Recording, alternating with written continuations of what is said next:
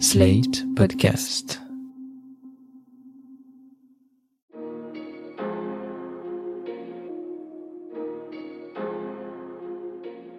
Bonjour et bienvenue dans Le Monde Devant Soi, le podcast d'actualité internationale de Slate.fr. Je suis Christophe Caron et je suis en compagnie de Jean-Marie Colombani, directeur de la publication de Slate. Bonjour Jean-Marie. Bonjour Christophe. D'Alain Frachon, éditorialiste au Monde et spécialiste des questions internationales. Salut Alain. Salut Christophe. Avec nous aujourd'hui, Éric Le Boucher, journaliste, collaborateur à Slate et aussi éditorialiste à l'opinion et aux échos. Bonjour Éric. Bonjour. Qu'elle soit sanitaire, climatique, politique ou géopolitique, l'heure est à la crise ou aux crises. Des crises qui poussent de nombreux gouvernements à revoir leur paradigme et encouragent au repli sur soi, un pragmatisme protectionniste qui n'est désormais plus le seul lot des régimes populistes ou nationalistes. De Washington à Paris, on chante les louanges de la réindustrialisation, on se laisse séduire par les sirènes des barrières douanières, et alors que le monde n'en finit pas de s'interconnecter, les échanges mondiaux de marchandises, le commerce international est à la baisse, loin de son pic de 2008. Sommes-nous entrés dans une ère de démondialisation, comme le disent certains, ou de slowbalization, la mondialisation lente, comme le disent d'autres, ou encore d'une fragmentation de l'économie mondiale? On en parle ensemble aujourd'hui, mais d'abord, Éric Le Boucher, avant d'entrer dans le détail, est-ce que vous pourriez nous faire la big picture, nous donner une photographie de l'économie mondiale? Est-ce que l'économie est toujours mondialisée? Oui, elle est toujours mondialisée, elle se mondialise encore, euh, encore toujours.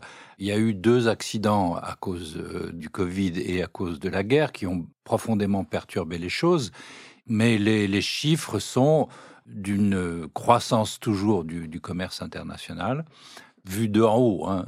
Après, on va regarder le détail, mais qui continue à un rythme plus lent qu'avant, certes, mais qui reste un rythme normalement supérieur au rythme de production, au PIB mondial.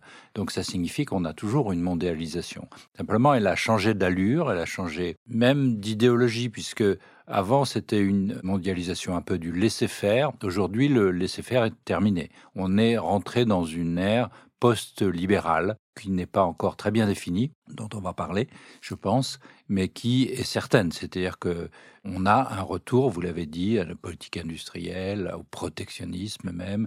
Tout ça, c'est très nouveau. On n'est vraiment plus dans l'ère du laisser-faire, du, du, de l'ultralibéralisme, certainement plus. Donc finalement, ce à quoi on assiste, Alain, c'est, pour reprendre la formule du, du site Le Grand Continent, c'est moins à une démondialisation organisée qu'à une désorganisation de la mondialisation. Si vous voulez, euh, sans jouer les, apprentis historiens de l'économie, vous avez une phase 1980 jusqu'à aujourd'hui ou à peu près qui est une phase d'accélération de la mondialisation. On l'a appelé ça le consensus de Washington, c'est-à-dire que c'est une phase de déréglementation, déréglementation financière venant s'ajouter au désarmement douanier. C'est une phase de déréglementation et c'est une phase où le libre-échange aussi entre les pays est la pensée dominante et la réalité dominante. C'est une phase, contrairement à ce qu'on entend parfois dire, notamment à Paris, d'extraordinaire accroissement des richesses, notamment dans les pays du Sud, qui vont rattraper le gap avec les pays du Nord, va diminuer les inégalités en ce sens entre l'ensemble des pays du Sud et l'ensemble des pays du Nord vont décroître pendant cette période. Et c'est une phase aussi qui a son pendant politique. Son pendant politique, c'est la bonne entente entre Ronald Reagan puis Gorbatchev, à tel point qu'ils veulent que Reagan propose même à Gorbatchev d'éliminer totalement les armes nucléaires. C'est cette bonne entente qui accompagne cette politique économique, ces nouvelles normes économiques, si vous voulez. Puis arrive ensuite, et ça va accélérer encore le mouvement, la fin de la confrontation avec l'Union soviétique, le démembrement de l'Union soviétique, la chute du mur de Berlin, etc., qui ne fait qu'accroître cette tendance née dans les années 1980, pour reprendre ce que disait Eric, on a appelé ça une nouvelle phase du libéralisme, un néolibéralisme. Et sous le chocs extérieurs, parce que je crois que ce sont les chocs extérieurs qui déterminent le profil de la mondialisation ou du capitalisme, si vous voulez. Et là, il y a eu plusieurs chocs extérieurs. La prise de conscience environnementale, le climat, la pandémie, la guerre, et l'émergence d'un pôle hostile à l'ordre international imaginé par les Américains en 1945. C'est le pôle russo-chinois, si vous voulez, une nouvelle Chine. Parce que pendant toute cette période, 1980 jusqu'à, disons, 2012, l'arrivée de Xi Jinping, la Chine non seulement accompagne ce mouvement, mais profite exceptionnellement de cet ordre libérale imaginée par les Américains. Elle en profite stratégiquement et économiquement, sans toujours jouer les règles du jeu. Et puis elle se transforme en puissance expansionniste, en puissance contestataire, révisionniste, on dit. Et c'est ça qui change, c'est l'ensemble de ces chocs extérieurs qui changent le profil de la mondialisation. Donc voilà ce à quoi on assiste, à une nouvelle forme de la mondialisation, comme vous l'avez présenté au début, avec, euh, c'est vrai, l'idée qu'il faut rapatrier de l'industrie, enfin idée occidentale qu'il faut rapatrier de l'industrie, que les chaînes de valeur présentent aussi des dangers stratégiques pour la sécurité de certains pays, si on se met dans une situation de dépendance, et ainsi de suite, tout ce dont on pourrait parler maintenant. Mais c'est au nom de ces chocs extérieurs, c'est au nom de la, du réchauffement, de la nécessité de lutter contre le réchauffement climatique, et c'est au nom d'une nouvelle situation stratégique que la mondialisation change de profil. Est-ce que le climat a tant joué que ça, la, question autour du climat? Parce que finalement, on a l'impression que les histoires de climat et euh, le réchauffement est quelque chose qui, est dans l'esprit collectif depuis longtemps. C'est plutôt le Covid et la guerre en Ukraine, finalement, qui ont été des, marqueurs assez importants pour ce retour à, la réindustrialisation. Moi, je crois fortement au fait qu'en effet, le facteur déterminant, ce sont les facteurs géostratégiques. Et que c'est la, la défaisance, au fond, de l'ordre ancien, qui commence d'ailleurs avec la chute du mur, du mur de Berlin, et ensuite euh, le fait que les rapports de force internationaux cherchent un nouvel équilibre, marqué par des nouveaux déséquilibres. Dans le siècle antérieur, dans les siècles antérieurs, ces moments-là de bouleversement géostratégique se concluaient toujours par une guerre mondiale. Donc notre problème d'ailleurs est d'éviter que nous n'ayons à nouveau une guerre mondiale pour une remise en ordre généralisée.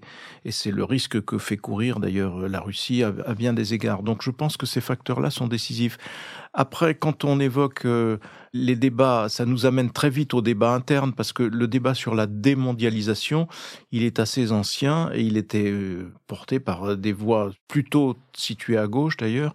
Je me souviens d'Arnaud Montebourg qui, tout en étant ministre de l'industrie, plaidait pour la démondialisation. La démondialisation qu'il évoquait, en fait, c'était une forme qu'on pouvait observer d'ailleurs de régionalisation des sphères et des zones euh, économiques euh, dynamiques, à l'image d'ailleurs de ce qu'avait constitué l'Union européenne. On voyait s'organiser d'autres régions très très puissantes. Et cette euh, démondialisation est devenue, en France en tout cas, l'idée que elle n'était pas porteuse d'enrichissement, comme elle l'est objectivement si on regarde le reste du monde, mais les partis français ont cessé d'être internationalistes, donc ils ne regardent plus cela.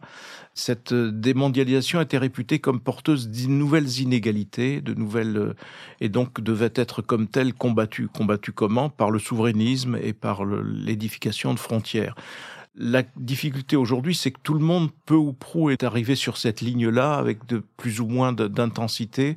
Les États-Unis en premier, puisque les États-Unis, avec Trump puis avec Biden, sont quand même dans une logique qui est euh, quand même fortement teintée de protectionnisme. Et donc c'est cela qui euh, peut conduire justement à une véritable démondialisation euh, à terme. Et en même temps, on évoquait tout à l'heure la Chine. La Chine sans la mondialisation n'est plus la Chine le fait de voir aujourd'hui rapatrier des industries, elles ont été expatriées parce que l'Occident avait décidé que la Chine serait l'atelier du monde. C'était un peu comme ça qu'étaient présentées les choses. Tout ça est à remettre en perspective avec une, voilà, une espèce de, de remise en ordre pénible, difficile, chaotique sans doute de la planète. Vous évoquiez le climat tout à l'heure. Il n'y a pas de solution au climat sans effort planétaire. Donc euh, là, pour le coup, on serait obligé d'être totalement solidaires, ce que nous ne sommes pas les uns avec les autres. Je parle des grands ensembles. Donc euh, voilà, on est pour le moment dans le brouillard. Éric Le Boucher. La transformation de l'économie mondiale, c'est multifactoriel. Hein, donc on ne peut pas résumer ça à une seule cause. Moi, je, crois que le climat joue quand même, parce que les gens se demandent si on ne peut pas produire plus localement, ce qui ferait moins de déplacements pour les produits, et donc euh, moins de CO2. C'est quand même un facteur qui joue. Je crois que l'autre facteur qui a joué, c'est évoqué par Alain, c'est le facteur du populisme quand même. C'est-à-dire que la, mondialisation, on le savait, très bénéfique pour le Sud, mais moins bénéfique pour le Nord, au moins pour les classes moyennes du Nord, qui ont... Euh, vu leur salaire stagner. Les causes sur l'atrophie de la classe moyenne, la cause profonde, c'est pas la mondialisation du tout. En fait, ce sont les technologies. Hein. Donc le problème, il est beaucoup plus complexe, parce que comment trouver des technologies qui recréent des classes moyennes, ça, on n'a pas trouvé encore. Mais la mondialisation a été accusée de ça, a été accusée de d'évider la classe moyenne et donc de favoriser le populisme. Mais encore une fois, c'est multifactoriel. Tout ça fait une conjonction de facteurs pour transformer l'économie. Autour de l'idée aussi, la Covid, on a manqué de masques et tout le monde s'est dit, mais euh, il faut rétablir un, principe dans l'économie qu'on a perdu, c'est le principe de souveraineté. Il faut qu'on puisse être capable d'avoir des masques, d'avoir euh, des machines euh, de, de, respirateurs, tout ce dont on manquait parce qu'elles étaient faites en Chine ou ailleurs, on ne sait même plus où, où elles sont faites. De même que pour les médicaments, les, les, la source de profonde des médicaments est faite beaucoup en Inde et en Chine. On s'est aperçu qu'on ne savait plus faire euh, du doliprane en France. Donc le principe de souveraineté a mis une barrière très nette, ou plutôt accompagne désormais celui de prospérité. Et donc le curseur entre les deux est à placer, est à chercher, et, c'est ça qu'on cherche, c'est-à-dire à redéfinir une économie mondiale qui soit quand même prospère, c'est-à-dire qui n'abandonne pas tous les avantages de la mondialisation, mais qui ouvre des facteurs importants de souveraineté. Alors, est-ce qu'on est capable de réindustrialiser? Est-ce que déjà la politique de Biden est effective? Il, a vraiment tenté de, de, mettre plus d'interventionnisme, plus d'État et de réindustrialiser. En France, pareil, même question. On a vu ces derniers jours, alors c'est peut-être anecdotique, hein, mais on a vu le cas de Bridor, cette entreprise qui devait se réimplanter du côté de Rennes, une entreprise, une usine de boulangerie, et qui, sous les coups des militants écologistes, entre autres, a dû euh, finalement se délocaliser ailleurs en Europe. Euh, c'est comme si on voulait à la fois réindustrialiser sans avoir les désavantages de l'industrie en France. Est-ce qu'on est prêt? Est-ce qu'on est armé pour se réindustrialiser ici Et est-ce que, autre partie de la question, est-ce que ça fonctionne aux États-Unis? Est-ce que la volonté politique de Biden arrive à avoir des résultats? Écoutez, faut pas rêver. On va pas retrouver des industries de masse comme dans les années 50 qui emploient 50% euh, de la main-d'œuvre. C'est fini. L'industrie, c'est reste une toute petite portion de l'emploi, c'est 10% c'est même un peu plus importante en Allemagne ou au Japon, mais très faible aux États-Unis, très faible en Angleterre, très faible en France. On ne va pas beaucoup remonter si on remonte. Hein. Mais par contre, l'industrie a deux avantages. D'abord, ça donne la souveraineté dont je parlais. On est capable de fabriquer les produits dont on a besoin, mais c'est vrai aussi de façon. Euh, il n'y a pas que l'industrie, il y a aussi l'alimentation, enfin l'agriculture, qui est très importante comme facteur de souveraineté. Et puis, ça donne des emplois au sens où ça donne des perspectives de carrière que les services n'offrent plus. Et donc ça, Biden l'a bien compris. Et euh, moi, personnellement, je trouve que sa politique industrielle est assez éclairante. Enfin, elle, est bien. Elle est bien.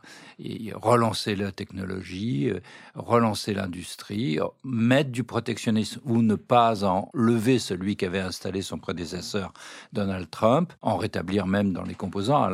Électronique, Alain va sûrement nous en parler. Mais oui, je pense que il fait ce qu'il peut faire pour essayer de reconstituer la classe moyenne ou au moins d'arrêter son atrophie.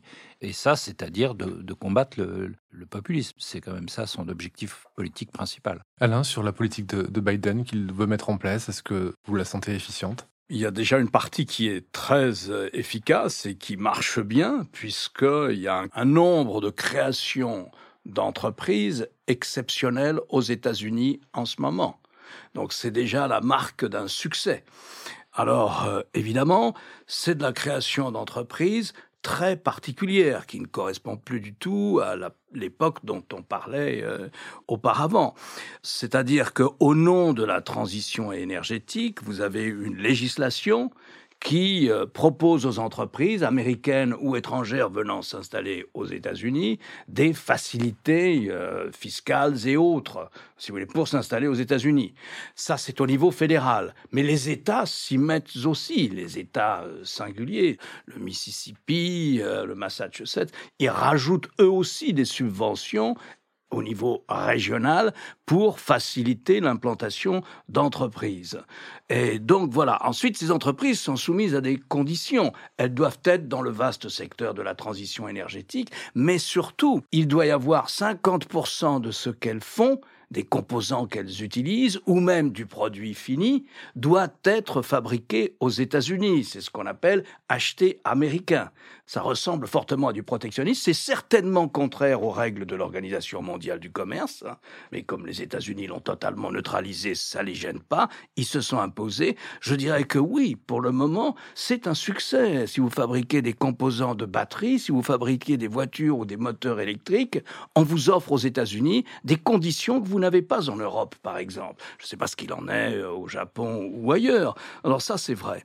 le deuxième secteur, c'est la conjonction de facteurs euh, qu'évoquait Eric tout à l'heure. C'est-à-dire que le deuxième facteur, c'est ce que les Américains appellent la petite cour et la haute barrière. C'est-à-dire que on peut commercer avec la Chine, il n'y a aucun problème, continuer à commercer avec la Chine on est en train de parler d'un nouveau profil de la mondialisation, mais regardez les résultats de l'an passé, 2022, près de 700 milliards de dollars d'échanges entre la Chine et les États-Unis, c'est un record entre ces deux pays. Mais là, on va isoler un secteur, mais un petit secteur, hein, une petite cour, un petit jardin, chanterait Jacques Dutronc.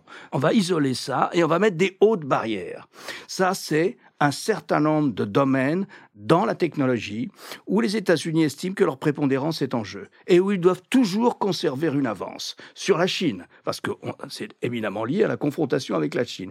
Et dans tous ces domaines-là, on impose, ce qui est très nouveau, aux exportateurs américains une licence. C'est le gouvernement qui dit oui ou non. Vous pouvez exporter ou vous ne pouvez pas exporter. Reste naturellement à définir le secteur.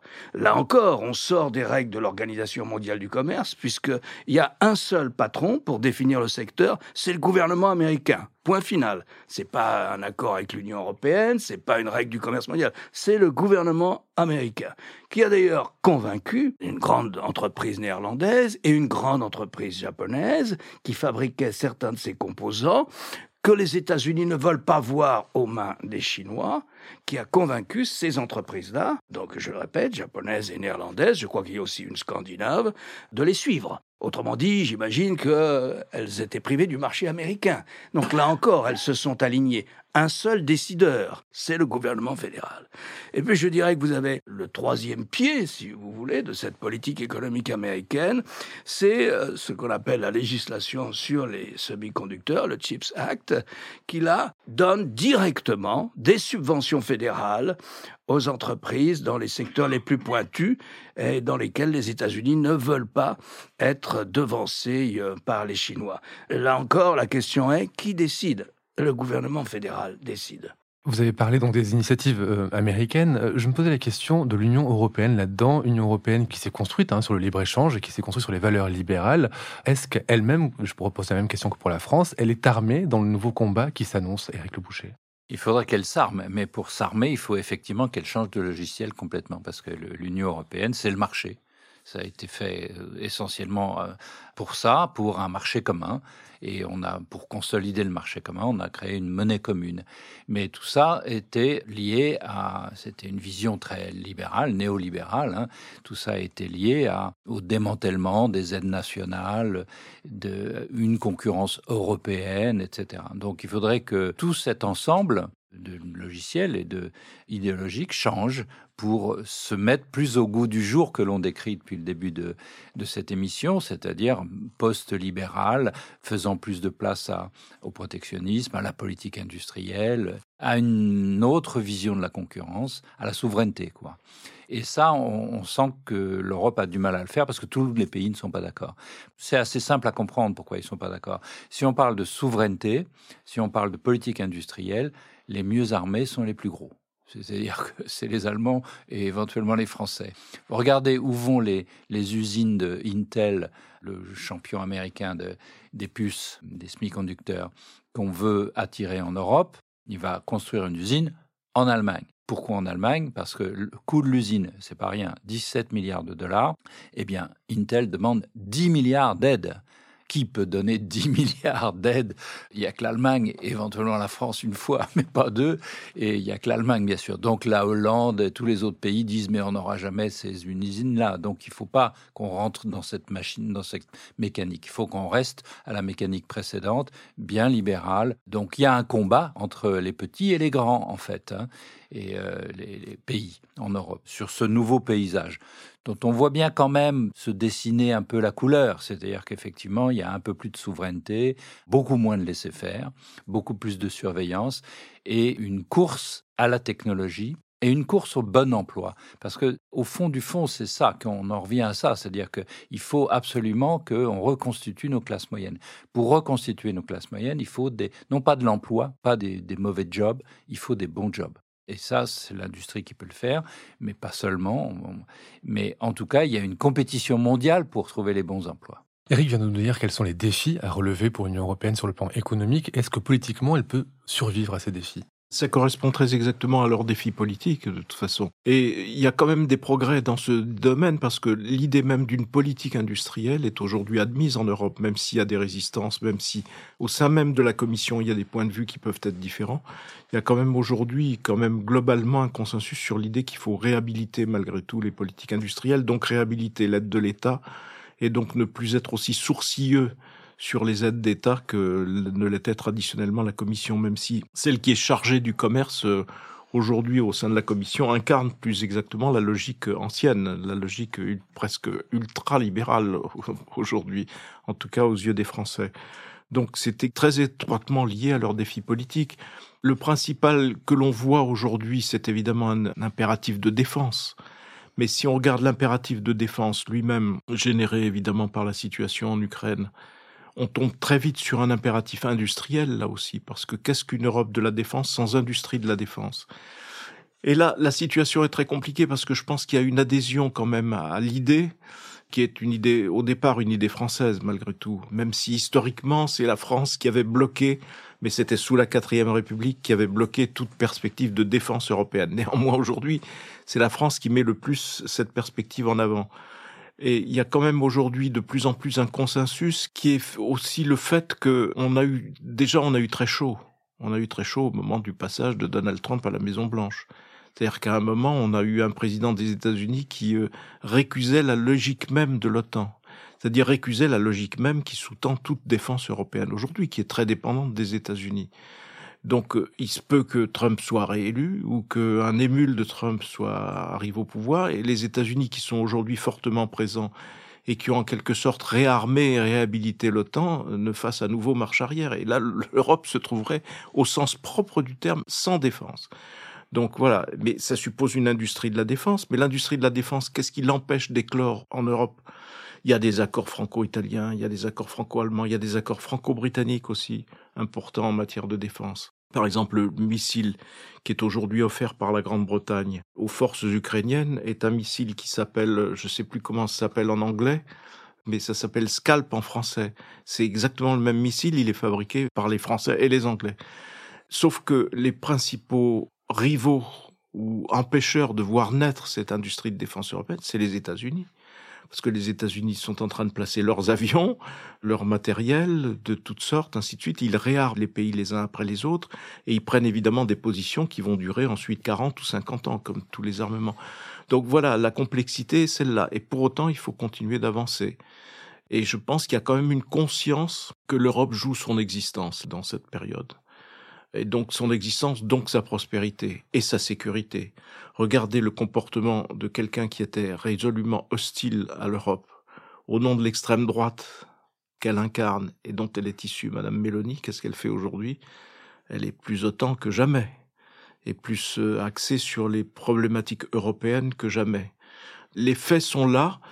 Historiquement, l'Europe est née d'une volonté de contenir le bloc soviétique puisque nous avons la chance de ne pas avoir été libérés par l'armée rouge, d'essayer pour les pays qui avaient échappé à cela, et donc qui étaient euh, du bon côté du rideau de fer, s'organiser, s'ordonner. Aujourd'hui, on a retrouvé un péril extérieur qui vient nous obliger, au fond, à raisonner comme un certain nombre de gens ne voulaient pas raisonner.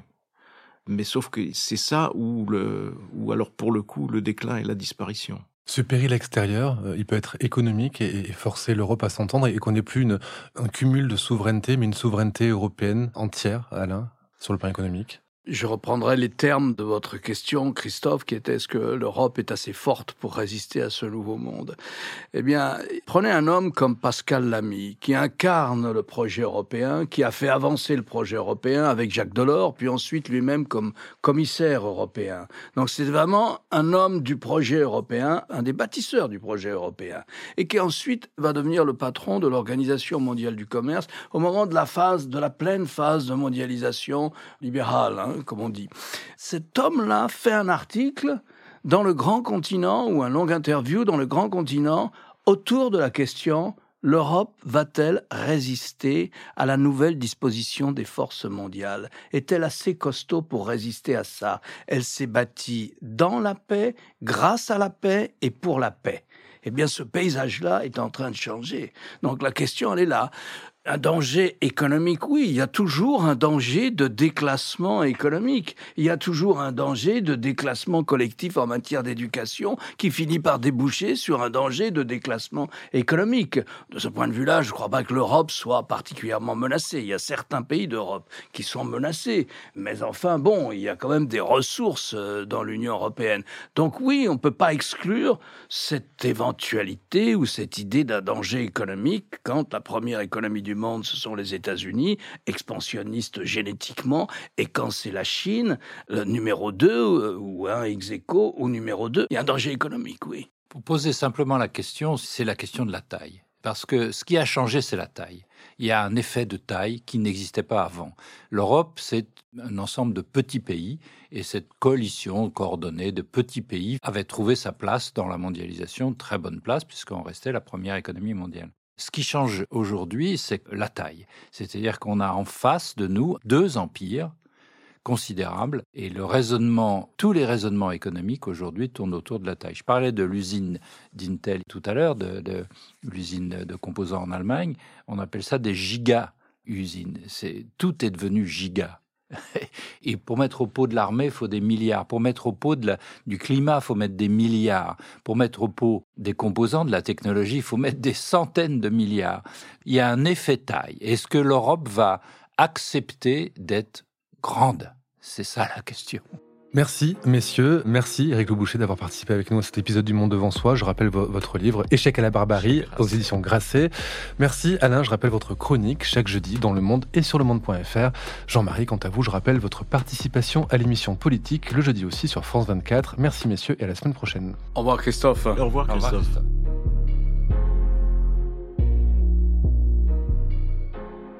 Retrouvez le monde devant soi chaque vendredi sur slate.fr, votre plateforme de podcast préférée.